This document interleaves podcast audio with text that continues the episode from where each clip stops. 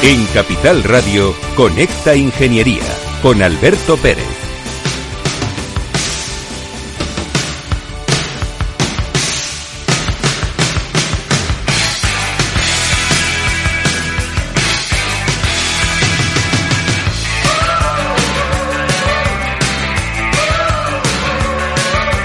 Buenos días, España.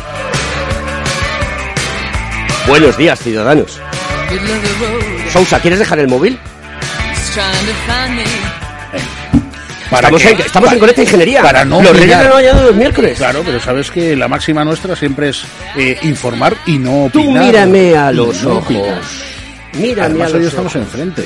Hoy estamos enfrente porque Tenemos invitado invitados a mi diestra. Sí, señor. Y a mi siniestra. Y a tu siniestra.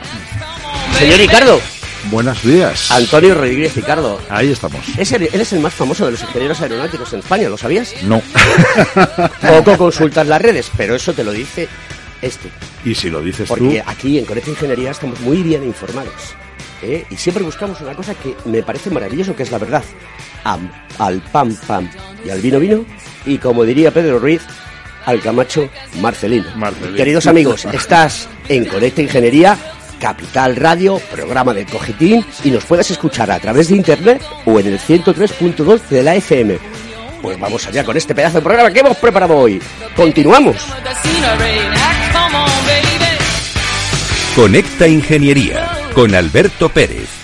Según sondeos realizados por colegios profesionales, las licencias registran plazos de tramitación superiores a los 18 meses. Los encuestados afirman tener sentimientos de impotencia por los retrasos inaceptables y gravosos. En eCity, las licencias ya no son un problema. Gestionamos con celeridad tu licencia o declaración responsable de modo presencial o telemático. Te garantizamos trato personalizado, seguridad y solvencia. eCity es una entidad colaboradora urbanística del Ayuntamiento de Madrid con más de 10 años de experiencia. Solicita información, tu EQ de confianza, www.ecity.es. También puedes llamar al teléfono 914514499 o visitarnos. Estamos en la calle Jordán número 14 de Madrid. Acceso por el Colegio Oficial de Ingenieros Técnicos Industriales de Madrid.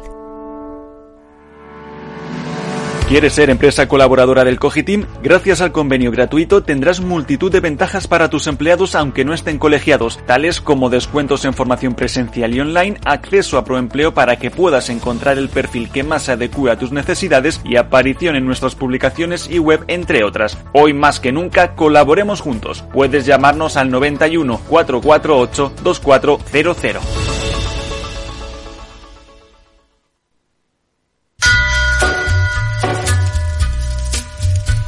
Escuchas Conecta Ingeniería con Alberto Pérez. Rafa Cano, buenos días. Uy, ¿estás ahí, Rafaquita? ¿Rafita? No te escucho. Los problemas del directo. Ahora sí. Buenos días, Rafael Cano. ¿Qué tal?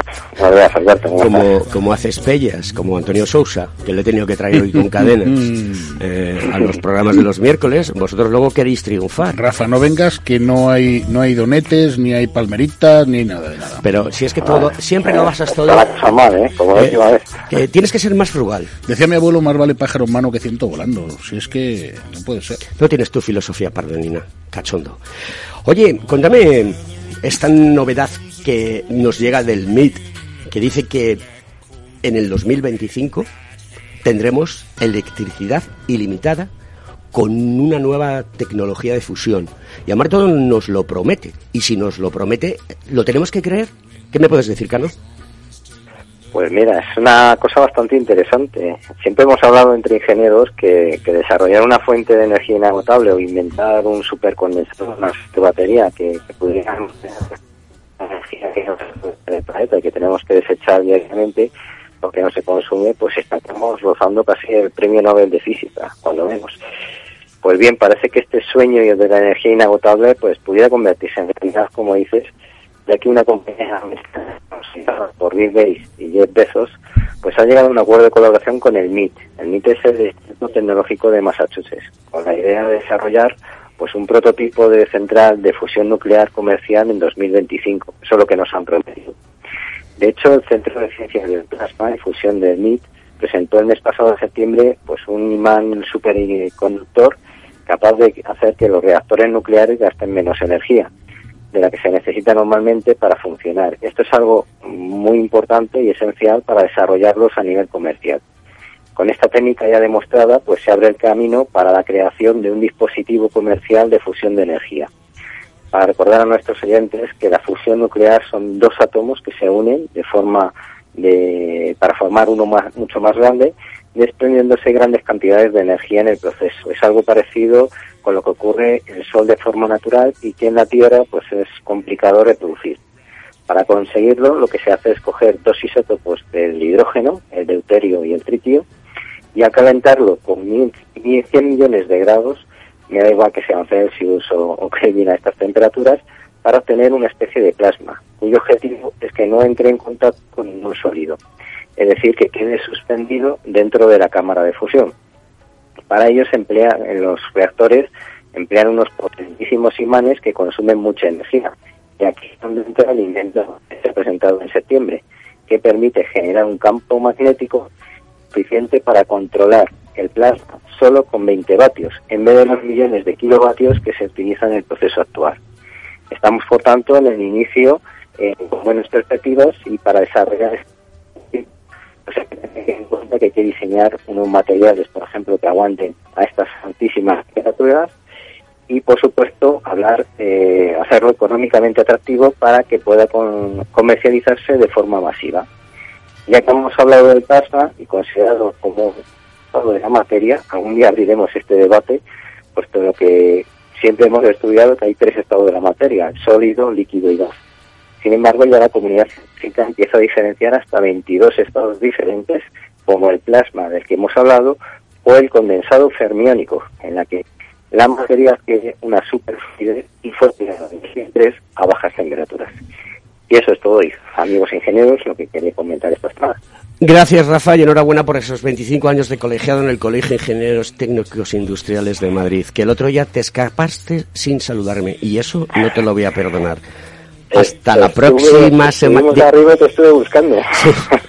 Pero ya sabes que es que yo soy un poco difícil de enganchar, así como las anguilas aún. sí. Querido amigo, un abrazo fuerte y hasta la semana que viene. Venga, un saludo. Hasta luego.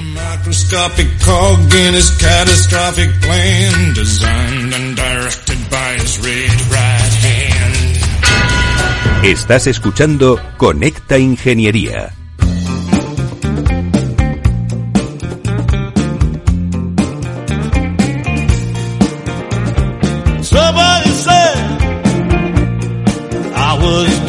Dangerous. I said something bad.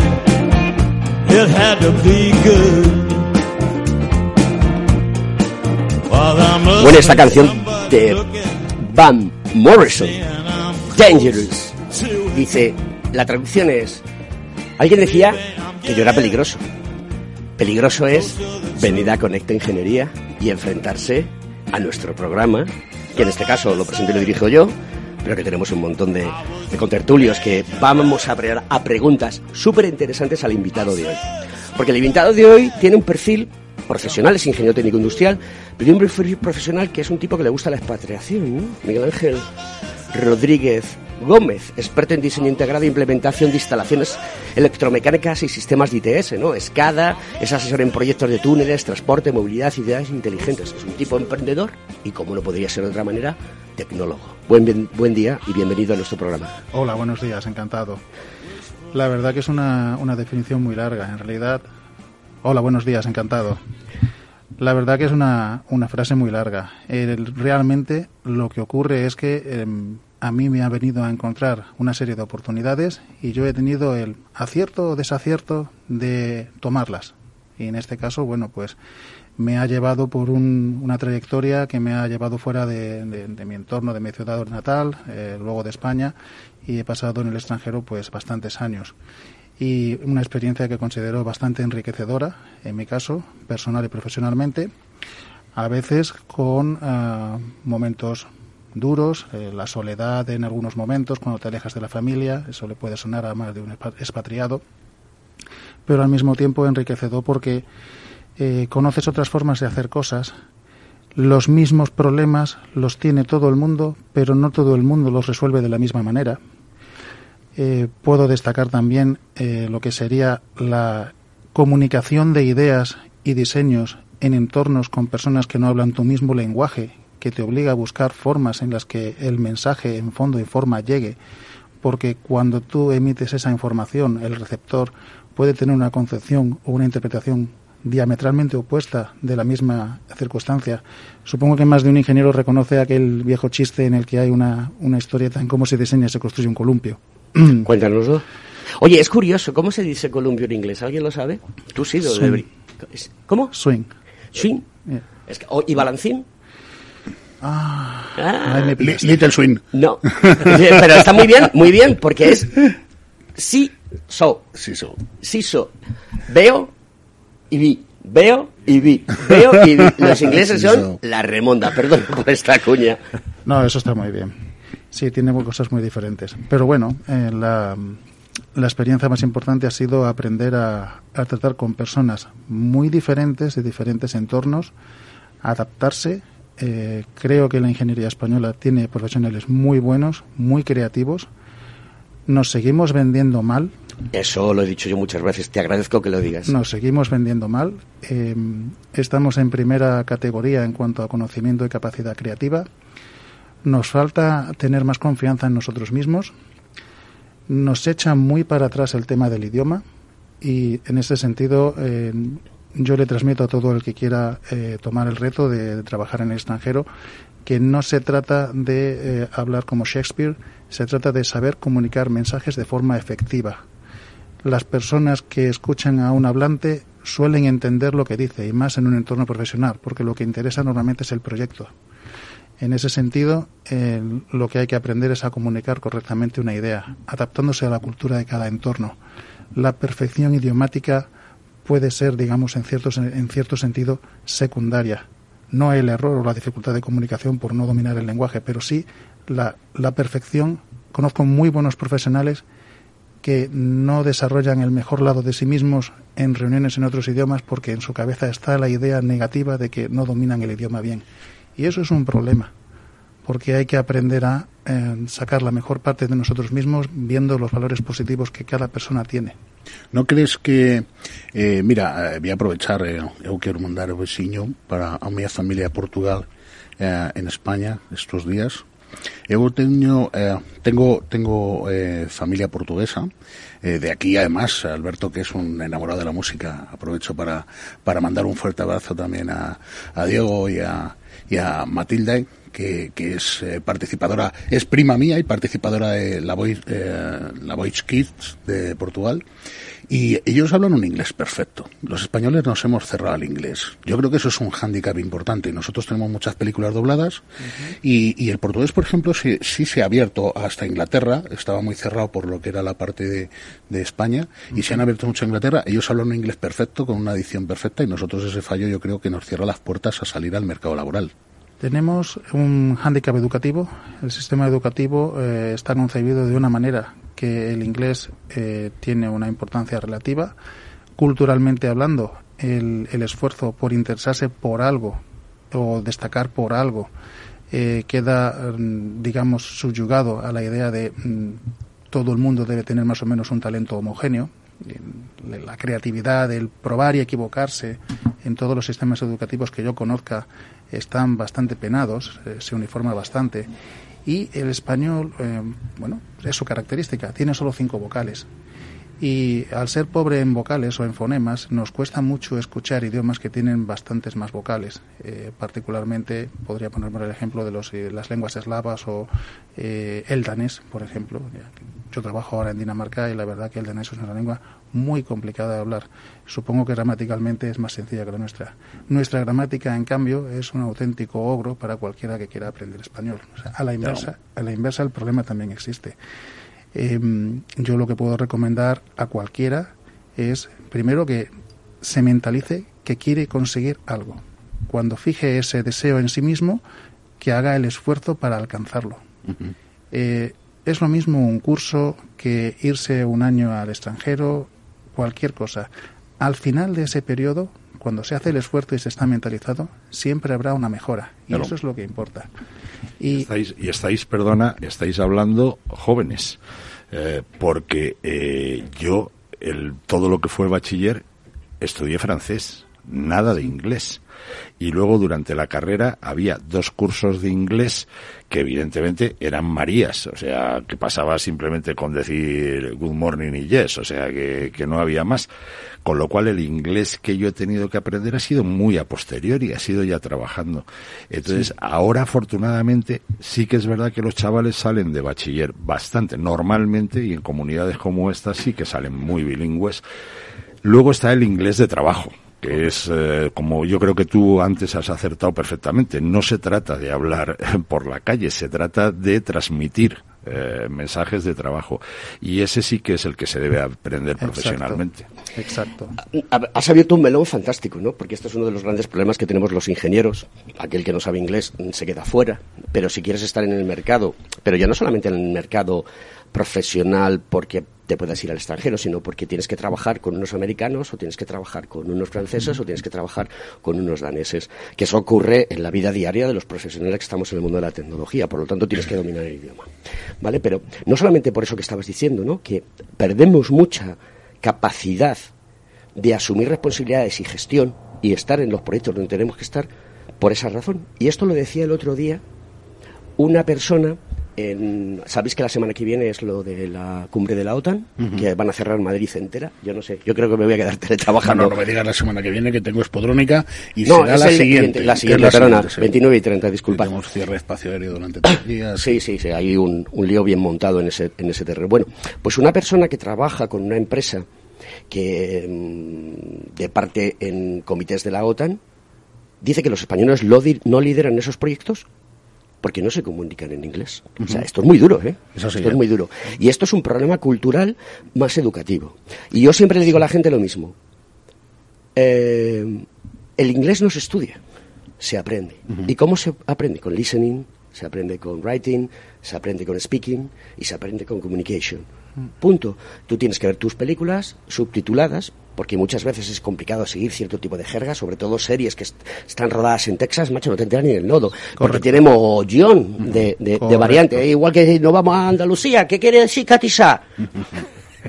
Pues catizar, Claro, eh, claro, pa- claro. es cotizar para los, eh, para los gaditanos, un beso muy fuerte a los, a los gaditanos, pero es cotizar, ¿no? Entonces, todas esas variantes... No, y que además, eh, lo que tú estás diciendo, o sea, en España hay una riqueza de, de, de acentos y una riqueza de dialectos y una riqueza de idiomas que la hay en otros países. Entonces, eh, cuando, cuando pasamos la frontera, yo ahora eh, estoy, me tengo que marchar a Emiratos Árabes a, a dar unos cursos, una formación, evidentemente, eh, todo. Japallo, llévame contigo. Claro que sí, para allá te llevo.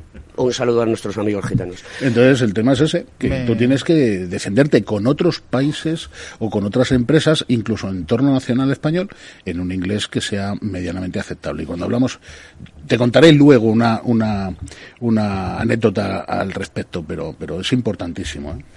Una pregunta. ¿El espartiarte fue por una necesidad o fue por una oportunidad? Fue por una oportunidad. Yo había trabajado para una empresa bastante grande eh, canadiense que había comprado Intexa. En aquel momento trabajaba para ingeniería. Intexa, Intexa, Intexa Inarsa. Eh, Yo trabajé allí. Vaya. Fíjate las vueltas que la vida. distintas. El mundo es- Bueno, ah, encontré a un ex compañero de Intexa Inarsa ayer en la oficina de Londres de mi empresa Fíjate ahora. qué curioso. después de 12 años. Em, hubo una, una regulación de empleo en aquel año, em, a mí me tocó en noviembre, y bueno, pues me planteé, eh, ¿busco trabajo o mm, me lo monto por mi cuenta? Decidí optar por lo segundo porque soy una persona inquieta. Entonces, era 2010, era una época muy mala para iniciar cualquier cosa. Aún así, sí que conseguí eh, eh, iniciar un, un proyecto muy interesante de un Sobre todo polideportivo. después de la gran crisis de la construcción, Sí. que en el 2008 ya hace ¡boom! Exactamente. que dura hasta estos días y ahora después viene la crisis de la filomena, la crisis del COVID y la crisis de la guerra. Estamos en crisis siempre. Exactamente. Bueno, aprendí bastante sobre eh, jugar a empresas. en facturación, pues muy poca, porque la época era muy mala. Estaba empezando además y tenía que generar cartera de clientes, justo en el momento en el que todo el mundo estaba intentando que no se le cayeran los palos de sombrajo. Entonces, en 2013, eh, justo cuando estaba en medio de un proyecto bastante grande que tuve la gran fortuna de recibir el, el contrato, pues eh, me, me contactaron a través de LinkedIn. Eh, fue una cosa absolutamente inusual eh, me ofrecen un puesto de dirección técnica en Oriente Medio en base a una conversación en 45 minutos programada para otros 45 minutos que ocurrieron unos 3-4 meses después sin ninguna comunicación intermedia y vino una oferta de trabajo al correo electrónico. Yo no daba crédito. Lo normal es eh, una entrevista personal. Yo estaba esperándola. Decidí aceptar, simplemente decidí seguir mi intuición. Hice una cosa que recomiendo a toda persona que se vaya a ir al extranjero en estas circunstancias, es eh, hablar con las personas que dependen de ti o con las que tienes una afiliación de algún tipo y eh, llegar a un consenso, porque en mi experiencia, lo he visto en el extranjero, las personas que no alcanzan este consenso y escogen por cualquier motivo eh, vivir un tiempo en el extranjero separándose de la familia sin consenso tiene efectos disruptivos en familia. Entonces, mi recomendación es, si, si se quiere mantener la unidad y la coherencia familiar, hablarlo. La anécdota, tienes un minuto. Pues mira, recuerdo estamos trabajando con Barsila, estamos instalando los cogeneradores de gas más grandes, los segundos más grandes del mundo que se habían montado, estábamos construyendo la planta de cogeneración de Barajas y teníamos un problema y es que se hablaba los finlandeses eh, y los españoles, pues nos entendíamos en inglés. Y bueno, pues en un momento determinado teníamos una salida de humos y teníamos que perforar, había una vie en un muro y teníamos que decidir si salíamos por encima o por debajo del, de- del tubo principal de la vie, ¿no? Y bueno, pues en la conversación que tuvo una persona con, con, con Barsila, eh, la decisión fue elevar el, el corte cuar- 14 centímetros. Evidentemente hay que hacer unos codos de, de- de desviación para la salida de los cogeneradores y cuando llegó el momento no eran 14 sino 40. La diferencia entre 40 y 14 es muy, muy, muy mm, peliaguda, pero son muchos centímetros, así que fíjate qué tontería, ¿no? Una N. Vamos con la canción de Siso. Podríamos haber puesto a mi prima Matilde.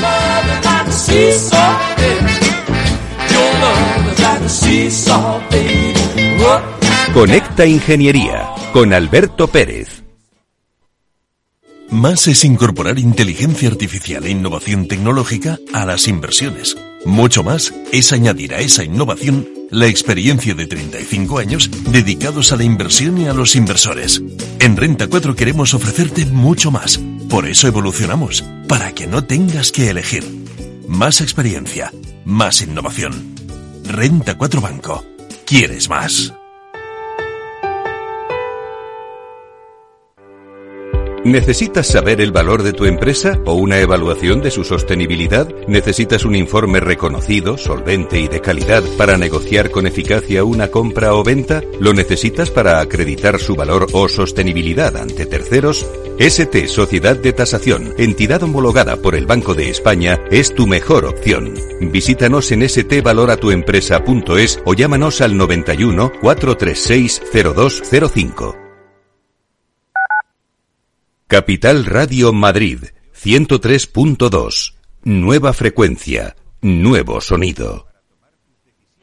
Venga de donde venga tu idea de negocio, en la Comunidad de Madrid te sentirás en casa.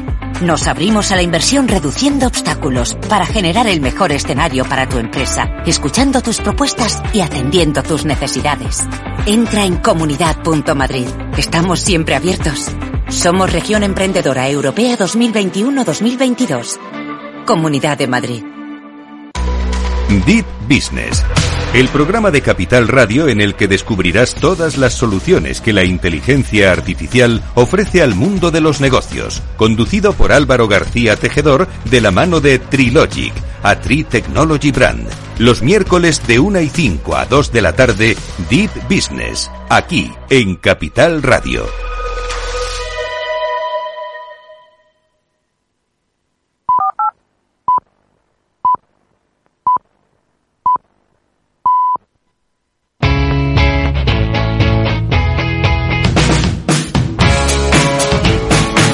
Economía despierta. Capital Radio.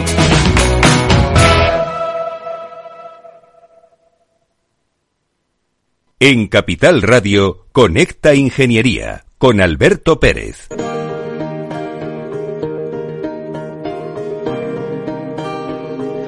Pues vamos con la noticia de Antonio Sousa. Buenos días de nuevo, querido amigo, y cuéntanos de qué nos vas a hablar hoy. Si te, lo, si te lo sabes, porque No, al final, bueno, pues mira, creo que estamos comentando un poquito también eh, el tema de, de las inversiones, de cómo eh, es necesario el apoyo de los gobiernos. Y hay una noticia que nos ha llamado un poquito la atención y es que eh, España ha sido vetada por morosidad en el mayor proyecto oceanográfico. lo que tú lo que tú oyes, Por la gloria de mi madre. Eh, pensarán mis primos los de Portugal que aquí solo hacemos el loco en estos programas, y no es así. Hacemos eh, algo más aparte del loco. Eh, hemos sido vetados en el mayor eh, proyecto oceanográfico del mundo porque España lleva desde, desde el 2017 sin pagar la cuota que le corresponde, que es una cuota de unos 150.000 euros. O sea, decirse- Con lo maja que es la ministra gaditana. No, no es gaditana, ¿cómo es? de Gandía, que no sé, ¿cómo se dice? ¿Cuál es el.? Eh, eh, El agenda, topónimo. agenda urbana. No, el topónimo de Gandía. Ahí no lo sé, fíjate que tengo casa allí, ¿eh? Ah, pues mira, No, pues no sé, eh, de tu pueblo. Me acabas de colocar. es, eh, mi- mi- es la ministra de, de Ciencia. Me acabas de colocar un, de mi pueblo, yo soy de Navacerrada, Ah, vale, cerrudo, de pura cepa, adoro mi pueblo y adoro el resto de, los pueblos de España. Eh, es curioso, sí, porque además eh, el hecho de que estemos vetados desde 2017, bueno, desde 2017, no, desde ahora, porque desde entonces no pagamos, entra en, en contraposición con la inversión de 85 millones de euros que el gobierno quiere hacer para la construcción del mayor buque oceanográfico que se quiere hacer a, través del Centro Superior de Investigaciones Científicas y que supuestamente es el, Odón de Buen, que es un buque de 84 metros de lora. O sea que, por un lado, vamos a construir el buque mayor de, de investigación oceanográfica y, por otro lado, nuestros investigadores, ahora que va a llegar a Tarragona este buque y no se van a poder subir porque estamos vetados por no pagar 150.000 euros anuales. Cosa que es una pena, porque es un buque que permite investigaciones científicas de fondo marino a mucha profundidad, a unos eh, puede tener descensos de hasta 8 kilómetros en toma de Es que, es, ¿eh? es que se cumple, se cumple lo que estaba contando antes nuestro invitado, Miguel Ángel Rodríguez.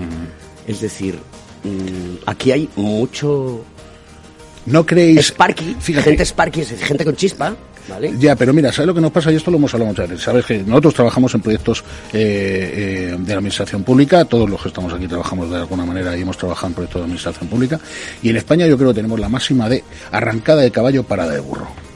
O sea, aquí te sientas, cuentas una idea, es fabulosa, maravillosa, nadie te contradice, todo el mundo apoya que lo que dices es cierto, a mí me está pasando muchísimo, estamos eh, proponiendo cambios en, el modelo de sociedad y de ciudad para afrontar lo que es el Urban Air Mobility, por ejemplo, o para afrontar lo que son los futuros cambios de infraestructuras de las administraciones y de las empresas en las grandes ciudades.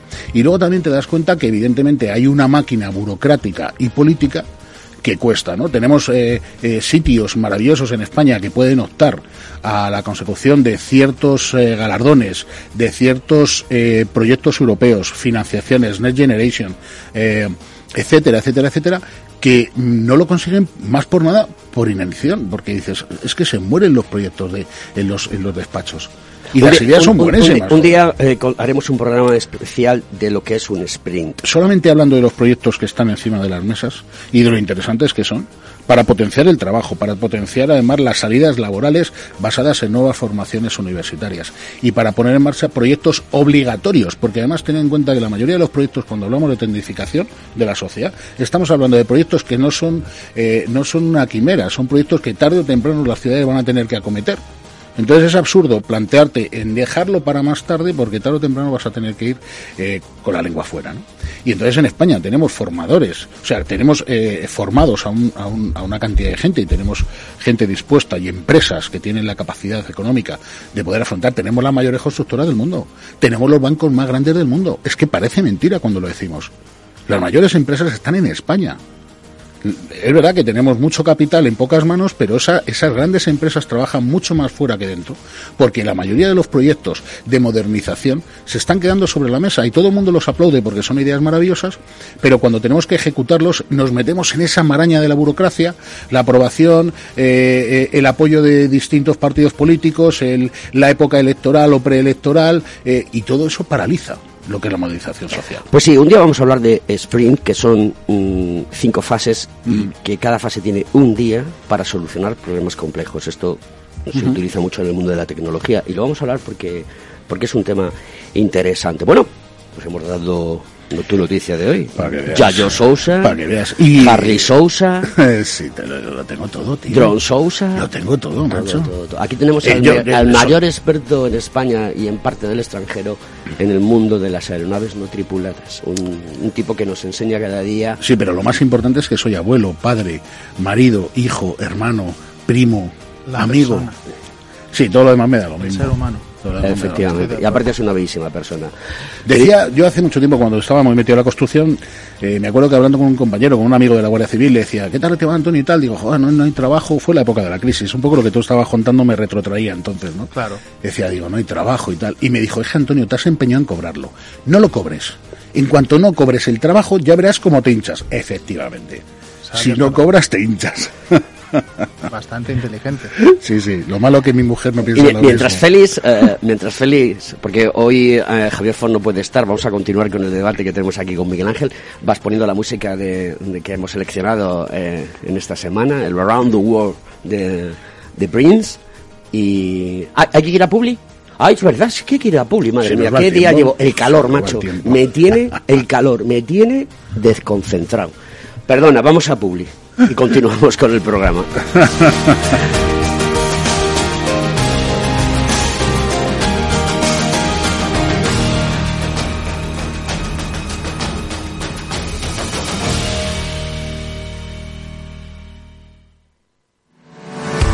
¿Estás colegiado en el Cogitim? ¿Piensas que por Novisar no necesitas la colegiación? El colegio es tu mejor aliado. Siempre estará en tu desarrollo profesional, ofreciéndote servicios como asesoramiento técnico, legal, laboral y fiscal, además de numerosas herramientas competitivas como formación presencial y online, acreditación de PC ingenieros, software técnico, networking y otras muchas. Porque creemos que trabajando juntos podemos construir una sociedad mejor. Colégiate. Más información en www.cogitim.es.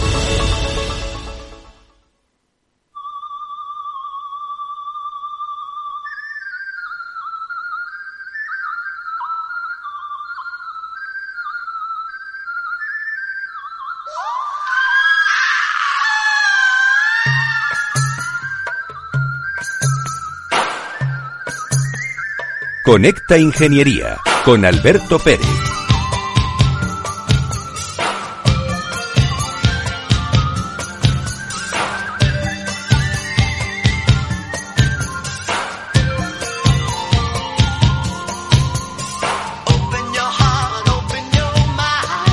Pues sí, hable tu corazón, hable tu mente. Estamos aquí en Conecta Ingeniería, los reyes de, de- de la mañana de los miércoles. ¿Qué vamos a decir nosotros? Programa ¿Y de por qué no nos ponen los jueves? Que sí, y los martes. martes. Y toda la semana. Sí, señor. Ahí está. Luis B, tienes que darnos un programa todos los Todos los días. días. todos los días. Una horita que No vamos- queremos prime time, pero nosotros nos encargamos de conseguir el prime time. Hacemos prime time cuando sea necesario. Estaba comentando eh, Mr. Ricardo que eh, se había caído el, el espacio aéreo suizo, ¿no? Sí, eh, parece ser que ya está reabierto, pero lo que es evidente es que ha habido un fallo informático y el sistema de control en Suiza eh, se ha caído y ha estado cerrado varias horas, con lo cual desvíos a, de aeropuertos de Ginebra, Zurich a Milán, el mapa que se ve por, por Flyradar es divertidísimo porque toda la zona de Suiza está vacía de aviones. Y, y bueno, parece que lo han... No se sabe si es Debido un... a un fallo informático. Sí, además. no O sea, se sabe si es un hackeo total. no- Un hackeo- dicen un que- hackeo total. Un ataque al sistema. Un hackeo total. Eh, ¿Cuántas horas has pasado en los aviones, querido Miguel Ángel? Eh, sí, Pues en los últimos estaba meses. viéndolo por eso. En los últimos meses podría decir eh, que cuatro vuelos diarios, no, cuatro vuelos semanales. Cuatro De vuelos. cuatro, a, semanales. de cuatro a seis. Sí, estabas Semanales. comentando antes de antes de entrar que Copenhague, Londres, Madrid de forma De forma continua. asidua. Esto no te habría pillado porque está por el norte, pero vamos. No, no te pilla, pero sí me ha pillado posibles cierres por eh, medidas COVID. Eh, recuerdo, 21 de diciembre, yo tenía previsto salir el 21 de diciembre de Londres y el 20 tenía previsto salir el 21 de diciembre de Londres y el 20 eh, tuve que decidir salir anticipadamente porque estaban discutiendo en el Parlamento si aplicaban o no aplicaban cierre, cierre fronterizo. Y bueno, eh, es una anécdota, pero te puede pasar. Ahora No, la luego, cosa está mucho más relajada. Además es que cualquier cosa, lo que decía, nos quedan el meteorito y los extraterrestres, eh, porque ya con la guerra eh, todo afecta a los slots. No, no, antes, pide. tiene que llegar la coronación de Pedro Sánchez. A los zombies. Cuidado No, con no. lo que se pide, que los puede que te lo zombies, den. los zombies, los extraterrestres y el meteorito. Oye, una, una pregunta que te voy a hacer también. Eh, Por ejemplo, eh, el otro día leía un artículo también sobre los grados en ingeniería eh, y, y se- y- y que carecen de habilitación profesional. ¿no? Eh, ¿Hasta qué punto crees que es necesaria la soft skill? ¿Hasta qué punto crees que nuestros ingenieros salen formados de manera que pueden afrontar directamente el trabajo? Porque yo creo que estamos en- ahí hay un bache de formación bastante importante. Y una cosa es la consecución de un título y otra cosa es estar preparado para el mundo laboral. Y llegar primero con la preparación técnica para poder afrontar ese mundo y segundo con la soft skill para que te puedas desenvolver de forma amigable. Ok, ¿no? sobre esto hay muchas opiniones enfrentadas. La universidad tiene su perspectiva, los alumnos egresados tienen la suya y los profesionales libres tienen otra. Y ninguna coincide, los empresarios tampoco. La realidad es que yo cada vez que he tenido que empezar un trabajo nuevo he tenido que aprender casi de cero. Claro, claro. Es decir, realmente hay una base que se tiene que adquirir en la universidad. Creo que en ciertos aspectos puede ser demasiado teórica, sí, podría pensarlo, pero tampoco puedes practicarlo todo, porque la vida real es tan amplia, los proyectos y las empresas son tan diversos y realmente hay cosas que las empresas tampoco enseñan en la universidad porque son confidenciales o tienen eh, secretos de patentes, etcétera. O sea que al final lo importante es adquirir una buena base para poder procesar y analizar muchísima información Ya, pero lo que no se puede hacer, Miguel Ángel, y perdona que te interrumpa porque me, has, me acabas de pinchar en el, en el trasero, es eh, que la universidad sea un negocio. La universidad no es para eso. No quiere decir que no lo sea, Ujú. sino no está pensada para ser un Sí, pero si la tú empresa- sacas titulaciones que no habilitan para nada, estás engañando a la gente. La estás engañando. Y te digo más, yo conozco muchos profesionales en el mundo tecnológico en el que nos movemos, y vosotros también, que no tienen titulación universitaria. Y saben más que los ratones colorados. Hay albañiles que vuelan hasta A ver, los aires. Yo aquí puedo dar el ejemplo de que he conocido de, de personas de, de Australia. Eh, cuando se llevan 15 o 20 años en la profesión, se les permite obtener un título profesional habilitante con igual equivalencia a un grado universitario, demostrando la experiencia y pasando un examen. Con lo cual, en ese sentido, esa parte está cubierta. Eh, no puedo decir eh, una cosa diferente de que la universidad está realmente para investigar. Eh, todos los otros temas relativos a cuál es el producto que se obtiene como alumno de una universidad es una decisión muy personal. Pienso que la universidad te tiene que dar una base, pero también las personas tienen que aprender a tener juicio crítico, a procesar grandes cantidades de información, a tomar decisiones con información limitada, Y a relacionarse, comunicarse. relacionarse y comunicarse. Y no necesariamente obtener las mejores calificaciones habilita para esto. Es- eh, la universidad es parte de un proceso madurativo. La experiencia lectiva tiene que ir acompañada de una experiencia personal. Pero eso es muy difícil porque la universidad se dedica únicamente a transmitir contenidos. Su propósito real es la investigación, realmente su, su objetivo final. Eh, y esa desalineación con los objetivos personales no la cubre nadie. Y esto es algo que lo he aprendido después de más de 20 años. No, Tampoco- no, y además de todo, eh, y perdona que te interrumpa Sí. y te dejo ahora mismito eh, la palabra, eh, la formación profesional está ganando terreno porque las empresas buscan gente operativa. Es que esa es una necesidad de este país, la formación profesional, es decir, todo basado en la universidad. mm. Mira, y luego eh, la universidad, y perdona Antonio un momentín, el, al hilo de lo que tú decías y, de- y del producto que sacas de la universidad, que es, que es el, el profesional, eh, las empresas y los colegios profesionales eh, deberían de pinchar más a la universidad y la universidad evidentemente ser mucho más eh, dúctil para esto y hacer más caso a, a- porque las empresas realmente son las que saben qué producto necesitan, qué, Ahí- cuál es el tipo de ingeniero, por ejemplo, que tiene que salir. Eso lo saben las empresas. Ahí te doy la razón. Hace falta más tener la disposición de al menos de querer escuchar las ideas y querer sentarse las distintas partes y querer pensar qué es lo que quieren obtener cada parte y cómo pueden colaborar. Mira, yo el otro día eh, estábamos, Alberto y yo, dando unas conferencias precisamente. Estábamos en un, en un congreso dando unas conferencias y de entre los asistentes había dos chavales jóvenes que venían del País Vasco. Y, y bueno, pues cuando me explicaron un poco a lo que se dedicaban, porque eran muy activos, pronto nos abordaron, nos hicieron mil preguntas y ellos estaban cursando un grado en liderazgo, eh, emprendimiento e innovación que es eh, un procedimiento de formación universitaria de grado en el cual, eh, digamos que a ellos les dejan mm, la capacidad de decir, bueno, ¿qué te gusta? Mm, ¿Qué quieres hacer? Cógete un colega y montar una empresa. Un sistema que permite a Hacienda también de dar de alta una sociedad estudiantil, una especie de sociedad anónima estudiantil, que tiene un régimen fiscal aplicable, pero que tiene unas diferencias eh, sustanciales con lo que es un régimen habitual de una empresa, pero que permite que los chavales desde el día uno de la, de- del inicio del grado monten su propia empresa y cuando terminan el grado pueden decidir si la cierran o si la mantienen o cambian el régimen fiscal. ¿no? Es una manera muy práctica. Yo lo que no sé en España, si hubiera también la capacidad de que las empresas que luego se gastan dinero en formar a su personal y tienen graves problemas. Hoy hablabas tú, por ejemplo, de la gran bolsa de empleo que se genera, que es una pregunta que sé que Alberto te quiere hacer, ¿no? Y de que, qué Ah, empresas... ah, tenemos. Házelo tú, házelo tú. Porque estamos hablando de que vuestra empresa ahora mismo tiene, me parece que he, he oído 5.000 trabajadores No, o el doble. 8 8.000 y está eh, esperando 500 más. Que estáis buscando 500. Entonces, hay un gasto para la empresa entre buscar trabajadores, que es difícil, y luego formarles. Entonces, ¿hasta qué punto los estados apoyan a las empresas para que formen parte de la formación universitaria o de la formación técnica en formación profesional para que esos trabajadores salgan dirigidos a la empresa? Yo creo que podría haber una serie de incentivos que permitan que las empresas eh, se ahorren dinero y se ahorren tiempo y el, y el estudiante a la vez se forme de una manera mucho más dedicada para un, para un programa laboral que va a ser automáticamente el que va a seguir después de su formación. Porque Es, ¿qué es que es casi un problemas te 7% lo que está buscando tu empresa de, de- de Claro. personal, ¿no? Es que es un número importante. Sí, es un número importante. Cuéntanos a qué se dedica tu empresa, qué perfil buscáis, qué necesidades tenéis, qué busca tu empresa en los profesionales de hoy en día, del siglo XXI. Cowi es una empresa de ingeniería. Cowi eh, se llama. la Cowi. empresa. Ujú. y tiene unos 8.000 empleados ahora mismo. Eh, está en proceso de crecimiento y tiene aproximadamente eh, 500 puestos de trabajo en mente para crecer en el corto plazo, repartidos por todas sus sedes. Eh, yo recomiendo a cualquiera que desee eh, entrar en contacto con la empresa que lo haga bien a través de redes sociales como LinkedIn o a través de eh, la página web. la, de la empresa Su website. eh, www.cowi.com, e latina. ¿Qué busca Cowi? Busca a una persona que sea comprometida con su trabajo, obviamente.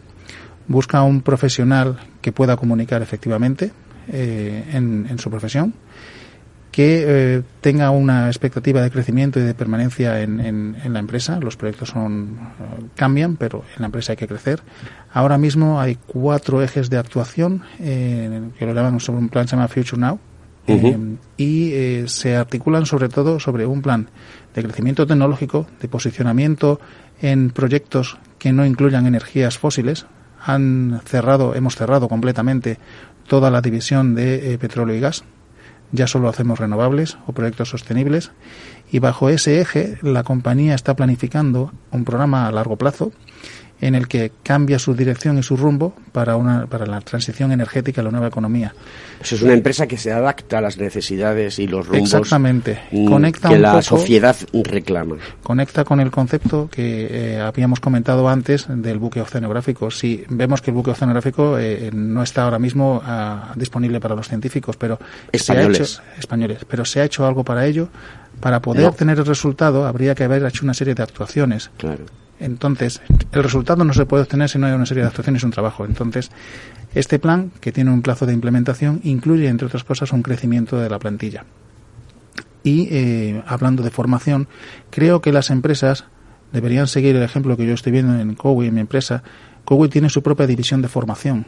Es un- una división entera, con sus propias plataformas de formación. Las empresas tienen que tomar responsabilidad de la formación que necesitan. Otra cosa es que lo puedan Es decir, externalizar. lo que necesitas es formar a tu gente y no cogerla de, de fuera.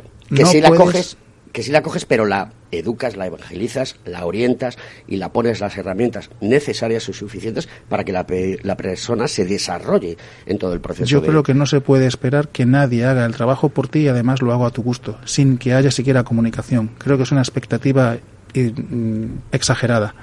Lo que sí se debe hacer es tomar un papel proactivo y si las empresas detectan que necesitan formación en sus empleados, deben tomar un rol activo en ello. Otra cosa es que en función de los recursos disponibles sea más o menos conveniente hacerlo con recursos propios o, eh, en este caso, apoyarse en infraestructura como de la universidad, con lo que debería fomentarse el tema de colaboraciones y acuerdos para esas formaciones específicas, porque la universidad su propósito es la investigación y sigue unos programas lectivos que están muy estructurados desde un organismo público que no tiene necesariamente la visión de una empresa, ni, ni es su mundo. Se, yo creo que se está pidiendo peras al olmo. Entonces, esperar que otro te haga el trabajo para que tú lo cojas mm, líquido, listo para utilizar, es irrisorio. Si eso existiera, no haría falta, no haría falta trabajar. Cuéntanos una anécdota divertida y otra seria de tu expatriación en un montón de sitios. Vale, la anécdota más divertida me pasó en España, pero si tengo que contarte una de expatriación, es el día en que eh, en una obra de carretera un señor estaba cargando una carretilla con una pala para que el señor que tenía la carretilla la descargaba simplemente inclinándola al lado. Y estaban haciéndolo así. Y yo no daba crédito. Estaba moviendo tierra con una carretilla, uno cargaba la carretilla, el otro la vertía. Pero la carretilla no andaba. No, no daba crédito. Ya sabes lo que dicen del refrán, ¿no? Unos llevan la carretilla boca abajo y otras otros boca arriba. lo llevamos, las llevamos boca arriba, otros los llevamos boca Totalmente, totalmente. En España lo que te puedo contar, esta lo tengo que contar. Esto te lo tengo que contar. Eh, nos pusieron en una nave de Renfe para hacer un proyecto y resulta que... Cuando, cuando toquéis la mesa se transmite. Y entonces luego feliz me, me da, me nos echan la bronca, vale. Muy bien, estábamos en un proyecto de Renfe, nos trasladaron a una nave que llevaba cuatro años cerrada y esta nave estaba llena de polvo y nosotros teníamos que acondicionarla un poco. Vale, lo empezamos a hacer. Uno de los puestos de trabajo no tenía iluminación, la lámpara que estaba encima, pues tuvieron que poner una silla de estas giratorias, eh, que no me escuche nadie de seguridad de salud, por favor. Se subió una persona que era bastante bajita, otros dos sujetando la silla para que ni girara ni rodara, y un cuarto dando instrucciones sobre cómo llegar a la bombilla, porque el bajito pues no podía Gira. darle, darle la bombilla bien, tenía que hacerlo a tientas. El tema es que los cuatro eran ingenieros. Cuatro ingenieros para cambiar una bombilla, eso lo he visto. Eso lo has visto, ¿no? O sea, no somos perfectos. Totalmente. Así Muy que, bien. Eh, ¿Qué le aconsejas hoy en día a nuestra masa profesional de ingenieros eh, en relación a optar por una situación de expatriación? ¿Sí? ¿No? ¿Medio pensionista? Es una decisión muy personal. Eh, debe pensarse bien lo que se persigue, debe pensarse bien los objetivos. A veces no se planifica, en mi caso me llegó. Y en ese caso, eh, coordinarlo bien con las personas de las que se dependen, como he dicho, y con un acuerdo con las personas que se dependen. Eh, bueno, pues una vez que se toma la decisión, no, no dudar, eh, llevarlo a efecto. Cualquier cosa que sea salir de tu zona de confort va a conseguirte algo. Algo que va a ser mejor o de nuevo o diferente que lo que tenías antes. Algo vas a aprender en el proceso. Yo he aprendido muchísimo. Pero en el proceso, pues eh, lógicamente tienes que pasar periodos duros, periodos, periodos difíciles. Y quizá lo más difícil en algunos casos pues sea de estar lejos de la familia, en, en el mío, personalmente. Y yo he estado en el final de la navaja mm, en varias ocasiones. Perú, eh, México, eh, Holanda. Han sido las situaciones en las cuales, no, por una, o, o bien por mí, o bien por, por eh, la empresa que quería contratarme o que me hacía la propuesta, pues no cojamos, sino no. Pero es una de las cosas que sí me hubiese gustado. No sé si estaré todavía a tiempo con 53 años. el- el- Siempre estás a tiempo. el- el poder tener esa experiencia. Yo creo, yo creo que tú, ¿qué, qué piensas, Mr. Ricardo? Pues eh, un poco lo que dices tú. Yo tam- también ayer comentaba precisamente con Antonio que, que en un momento determinado tuve una oferta y, y la rechacé. Luego acabas no arrepintiéndote, ¿no? Pero, pero siempre piensas qué habría pasado si, si, si la hubiera cogido, ¿no? Y yo creo que hay que seguir, antes lo decía Miguel, eh, eh, Miguel Ángel, el- la intuición es, es fundamental, ¿no? Sí. Y luego el acuerdo con la familia. Yo me acuerdo que, que comenté con la familia y, bueno, pues era difícil. Y, y al final tomé la decisión, un poco Totalmente. Sé que muchas compañías eh, americanas, canadienses, del extranjero, están viniendo a buscar a ingenieros españoles aquí, Correcto. pero de una manera asombrosa. Correcto. Tenemos muy buenos profesionales.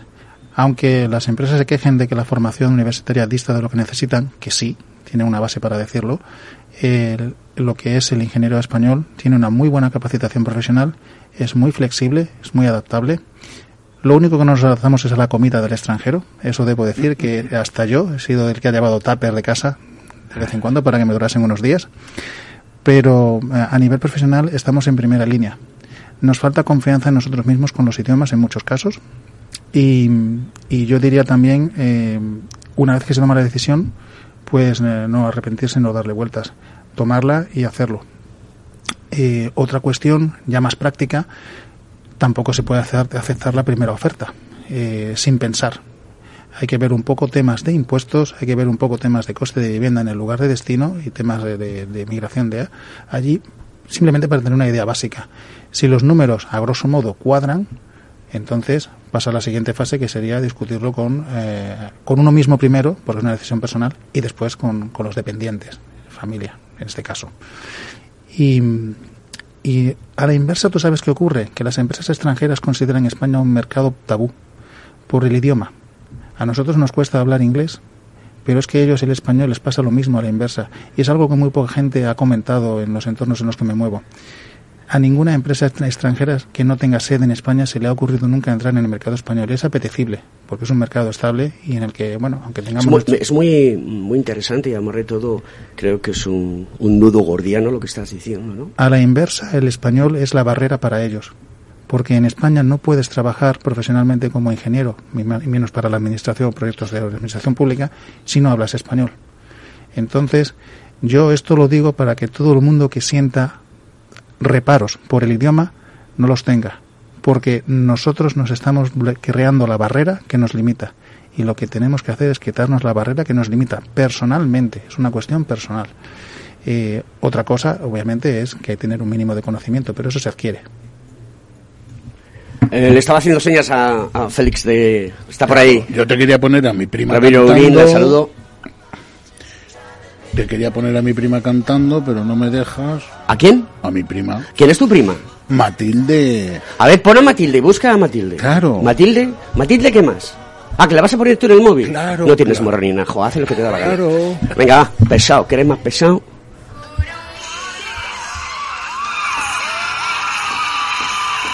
¡Qué bueno!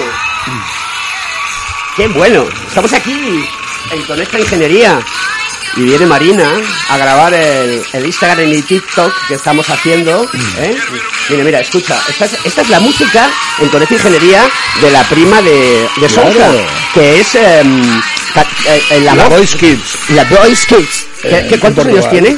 Tiene nueve, quiero recordar, me parece. Es la hija de mi primo. y ¡Ay, qué tiene chulo! nueve añitos. Nueve añitos. Un beso muy fuerte para, para ella. Mírala, mírala. Acevedo. Mira qué chulo, mira qué chulo. Aquí en directo, en Conecta Ingeniería, nos vamos a ir en 45 segundos. Le voy a dar las gracias a nuestro invitado de hoy, que es, es Miguel Ángel. Aquí lo tenéis, queridos amigos. Miguel Ángel Rodríguez, ingeniero técnico industrial de nuestro colegio profesional. Y además de todo, es un expatriado de honor porque es un tío que tiene una experiencia brutal y súper dinámica en el mundo de la industria, aportando lo que tenemos aquí en España, que es ingenieros cojonudos. ¿Por qué no decirlo, hombre? A, a- cada cosa lo suyo, ¿no? Pues queridos amigos, es que nos vamos ya en unos segundos. Miguel Ángel, espero que vengas más veces. Espero que establezcas relaciones mutuamente be- beneficiosas con nuestro colegio profesional, para la bolsa de empleo y también para, para llegar a acuerdos donde le hagamos conocer a los canadienses los buenos tipos que somos los ingenieros en España. Absolutamente. Y eso me parece que es una labor cultural que hay que hacerla. Por eso que decías tú de la cultura, la comunicación, etcétera, etcétera, etcétera. Antonio Sousa, Yayo Sousa, Harley Sousa. Ahí estamos. eh, un abrazo a todos los oyentes. Nos vamos, ¿viste, Ricardo? Otro abrazo, hasta la próxima. Adiós, besos. adiós. chao. Hasta la próxima, chao.